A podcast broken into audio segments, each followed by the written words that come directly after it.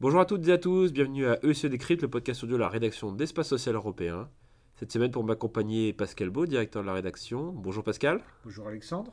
Alors cette semaine, nous allons parler, la semaine dernière, on a parlé des urgences, cette semaine, nous allons parler des retraites, du dossier de retraite. Ah, Un dossier de fond. Un dossier de sujet fond. nouveau Alexandre.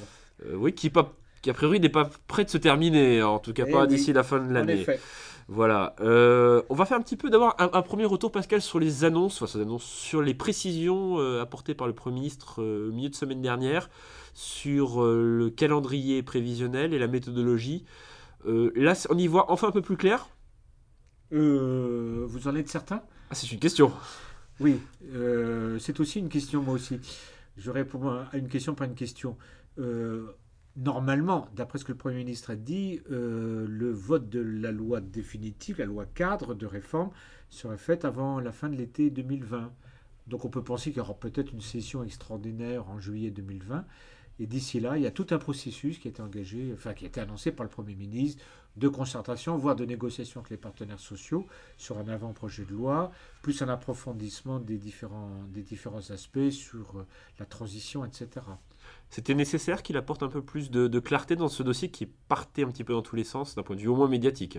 Hein. Euh, oui, mais c'est le Mais- gouvernement, cher Alexandre, qui le fait partir un peu dans tous les sens, n'est-ce pas?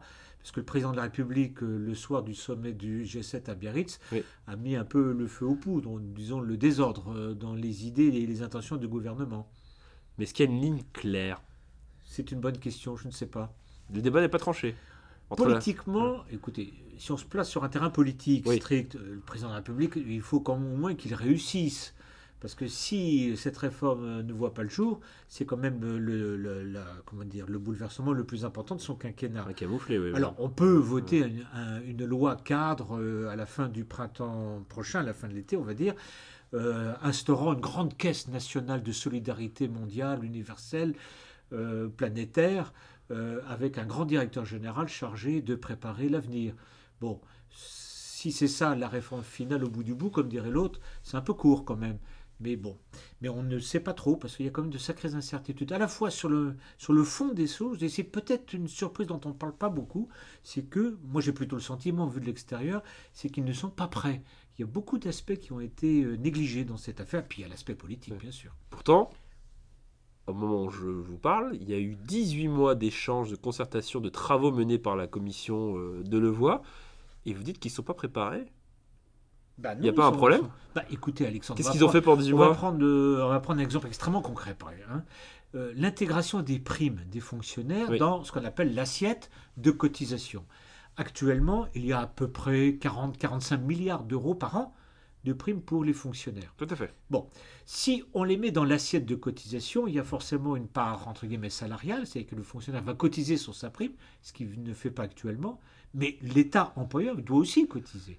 Et si on prend les ratios de cotisation pour les pensions des fonctionnaires, c'est-à-dire 3 quarts, 1 quart, c'est actuellement le- actuellement l'État, Ouais. cotise pour 75% en tant qu'employeur, Mais pas pour les 25. et le, et, le, et le fonctionnaire cotise que pour 25. Ouais. Imaginez un instant que si on prend par exemple 45 milliards de primes assujetties donc aux cotisations vieillesse, ça veut dire en clair qu'il faut que l'État paye euh, euh, une part de, trois quarts sur le total de la cotisation.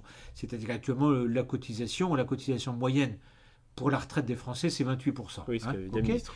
les trois quarts de 28%, chez moi, euh, ça fait aux alentours de à peu 21. près... euh, 21, pardon, 21 précis. ça fait 21%. 21%, Donc oui. 21% de 45 milliards, ça fait disons un petit quart. hein. Il faut que l'État chaque année sorte entre 10 et 15 milliards. Euh, il, il- il va les prendre où ces 15 milliards, cher Alexandre? Je, cite ce cas d'espèce, mais on pourra en parler de beaucoup d'autres. Oui, bien sûr. Donc euh, honnêtement, cette euh, il y a eu un très beau texte de Jean-Paul Delevoye, Oui. une espèce d'évangile, hein, selon euh, Saint Jean-Paul, on va dire.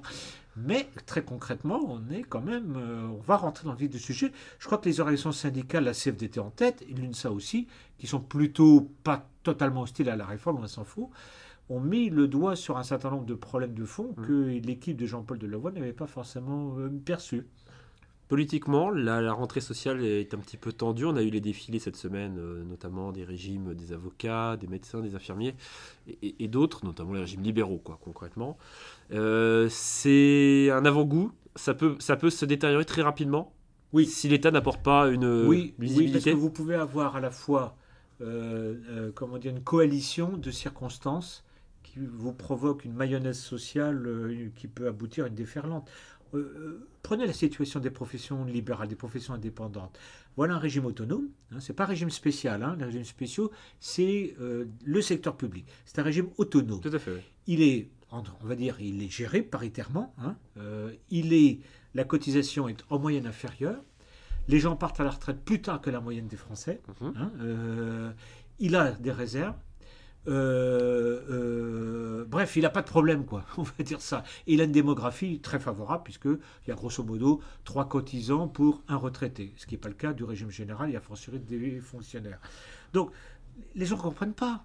Vous leur dites, on va faire un grand régime universel, ce qui est une belle idée, sympathique, mais très concrètement, on leur dit, bah, vous allez vous dissoudre, vous fondre dans un ensemble où vous allez payer plus pour euh, des droits moindres et on va vous, vous piquer vos réserves quant à la, l'autonomie de management, bah, vous l'oubliez. Vous n'allez pas mobiliser les foules avec, une idée- avec un projet pareil. Et inversement, du côté des régimes spéciaux, bah, évidemment, euh, Ah. du secteur public et notamment des transports, bah, c'est pas la joie, ça, c'est pas une surprise non plus. Qu'est-ce qu'ils font là, La stratégie, c'est quoi? C'est opposer, je dirais, la grande masse du régime général versus les. Enfin, en opposition par rapport au régime spéciaux autonome Ben, je crois que le gouvernement, le- je crois que le gouvernement va, va, va peut-être déposer un, un texte hein, au printemps prochain, après les municipales. Oui, sinon Ils ont promis avant les municipales, ça on verra bien. hein. Ça, euh, Voilà, les promesses n'engagent que ceux qui les entendent. au soir du deuxième Mais, tour, peut-être. Voilà, du, deuxième tour, à 20h01. C'est vrai. Mais euh, le gouvernement va peut-être prendre, devoir prendre un peu plus de temps et peut-être peut-être dans la loi Ouais. annoncer que le délai d'application de la réforme sera peut-être plus tard, ou en tout cas prévoir des règles de transition qui seront certainement plus longues.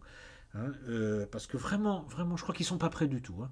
Pas prêts du tout, du tout, du tout. Il y a 50 000 problèmes de fond qui n'ont pas été abordés. Ils nous ont fait un- une espèce de modèle qui avait sa cohérence, mais il était tellement macroéconomique euh, que les gens ne se retrouvaient pas dans cette affaire-là.